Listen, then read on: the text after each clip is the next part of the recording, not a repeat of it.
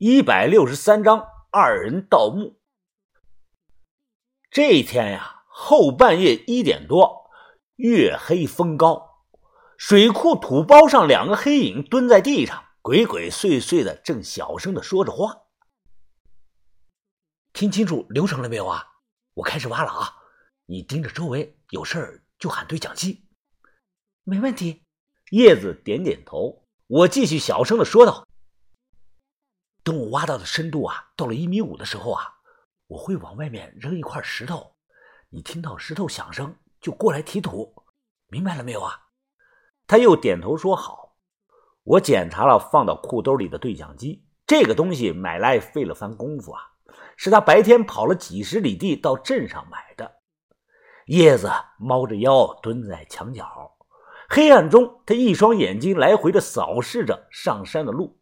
这个位置呢，居高临下，能看清楚周围的一切。开干！为了省时间呀，我直接从李奶的坟坑中间啊向下挖。没有旋风铲，用的是普通的铁锹，叶子家拿来的。咕咕噜咕噜，半山腰上啊有那个布谷鸟在叫。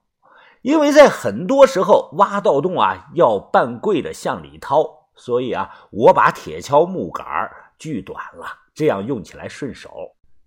这里说一下啊，我们干那个唐宋墓啊，只要不是皇陵，埋藏的都不太深，很多都在地下五到六米左右，不像西周战国，动辄地下十几米，甚至二十多米。之前干过的活硫酸厂战国墓埋的最深，快三十米了。那个深度啊，如果不是江源带我去，根本找不到。挖唐宋墓呢，有快和慢两种法子。快的呢，用洛阳铲打深坑，然后将膨胀炸药啊送下去点着，在爆炸以后啊，墓顶的土会向中心挤压，会自然形成一个直径半米左右的盗洞。这个法子啊，要考验膨胀炸药的用量，都是季师傅那种老手来做的。慢的呢，就是用普通的法子挖。我没搞来膨胀炸药，用的是第二种。好在呀，没有什么石头，土堆到了一边我土工活啊，算是熟练的，所以呢，直径一米左右的盗洞挖的也是很快。跳下去，接着刨土，看差不多了，我捡了一块石头扔到了坑上。叶子听到动静啊，直接跑过来，他用绳子绑着两个水桶，顺着盗洞慢慢的放下来。热呀！尤其是七月份三伏天的晚上，水库这里更是闷热。我干了一会儿，就满头的大汗，头发上也都是土。带着头灯，装满一桶土，我晃了晃绳子，小声的说道：“往上拉，速度快点装满土的水桶摩擦着墙壁，晃晃悠悠的缓缓上升，分量不轻啊。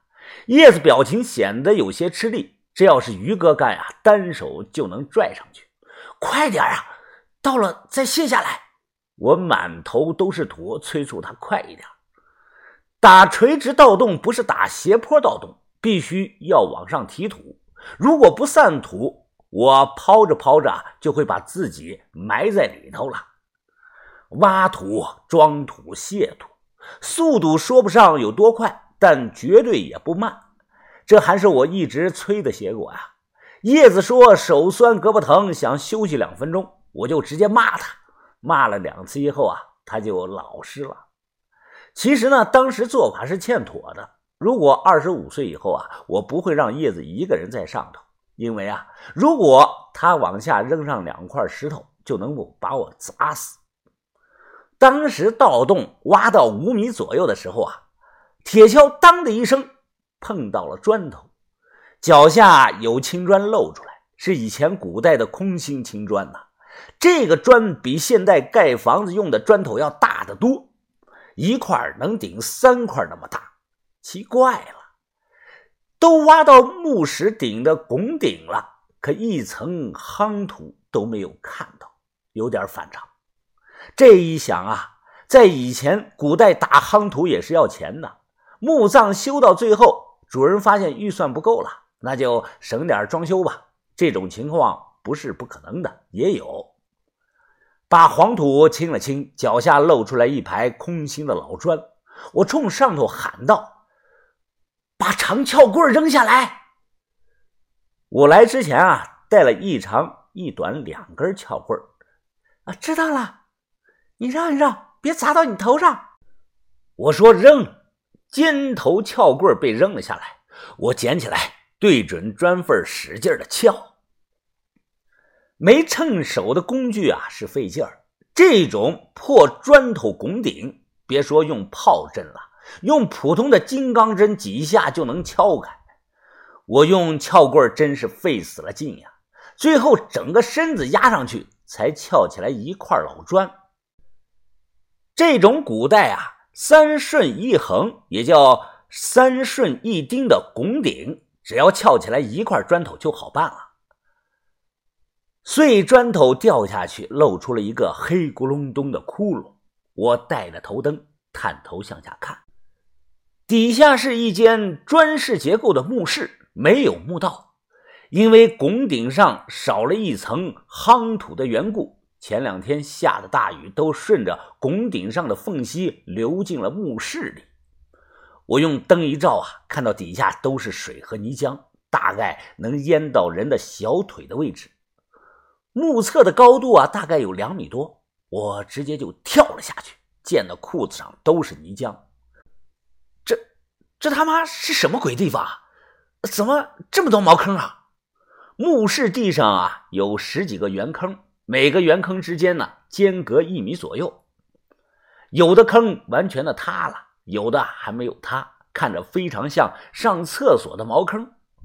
我蹲下用手电照照，这些圆坑两三米深。坑底有积水，依稀能看到有些烂成渣渣的烂布条子泡在泥水中。还有啊，在这些圆坑的边缘处埋着一块青砖，用手一擦灰，青砖上刻着两个字“泽园”。满脑子的疑问呢，泽园，我就知道北京有个饭店叫丰泽园，那肯定不是啊。这是哪种墓室的结构呢？这么多坑，难道是古代的公厕吗？身后是一堵砖头砌成的拱门，因为我是从顶上下来的，没有走门。站起来呀，举起手电看，周围墙上有些简单图案的人物砖雕，从风格看呀，是北宋的。北宋墓葬砖雕人物，不管男女，都是鹅鸭蛋的脸。因为这些不是用刀雕出来的，是用模具印出来的。那个时候啊，民间有专门做这种木砖的小作坊，什么图案都能选。宋代墓葬砖雕不值钱，没人要，价值远不如北齐和北魏。大部分原因啊，就是因为这个。北齐、北魏呢，都是纯手工雕刻的。墓室里十几个圆坑，不知道干嘛的。我刚想细看，突然后裤兜里装的对讲机红灯一亮，传出来滋啦滋啦的电流声，吓了我一跳啊！怎么了？怎么了？我冲上头喊道。等了几秒钟，叶子趴在洞口，他压低了声音，急切的说道：“呀，完了，完了！向芳，我看到有人过来了，怎么办啊？怎么办啊？”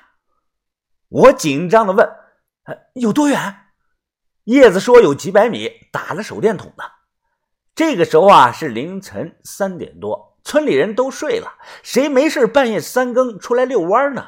我说叶子，你别慌，再等等看，说不定啊，也许是个路过的。关了手电，感觉一分一秒的走，马上啊，叶子又喊道：“完了完了，小峰，你快上来吧，我我看到了，是王永红。”我都不知道王永红是谁，可叶子认识，应该是村民。那还愣着干什么呀？快把绳子扔下来！我手脚并用，抓住绳子，快速的往上爬。用最快的速度啊，爬上来后一看，在李乃坟坑的边上又堆起了一个坟包。因为挖上来的土啊，根本来不及回填。那道手电光是越来越近，叶子吓坏了呀！他拉着我就往土坡下跑。从水库下来啊，只有这么一条路，根本没地方藏。要是什么都不管，往山上跑，那人只要过来盗洞，百分之百会看到。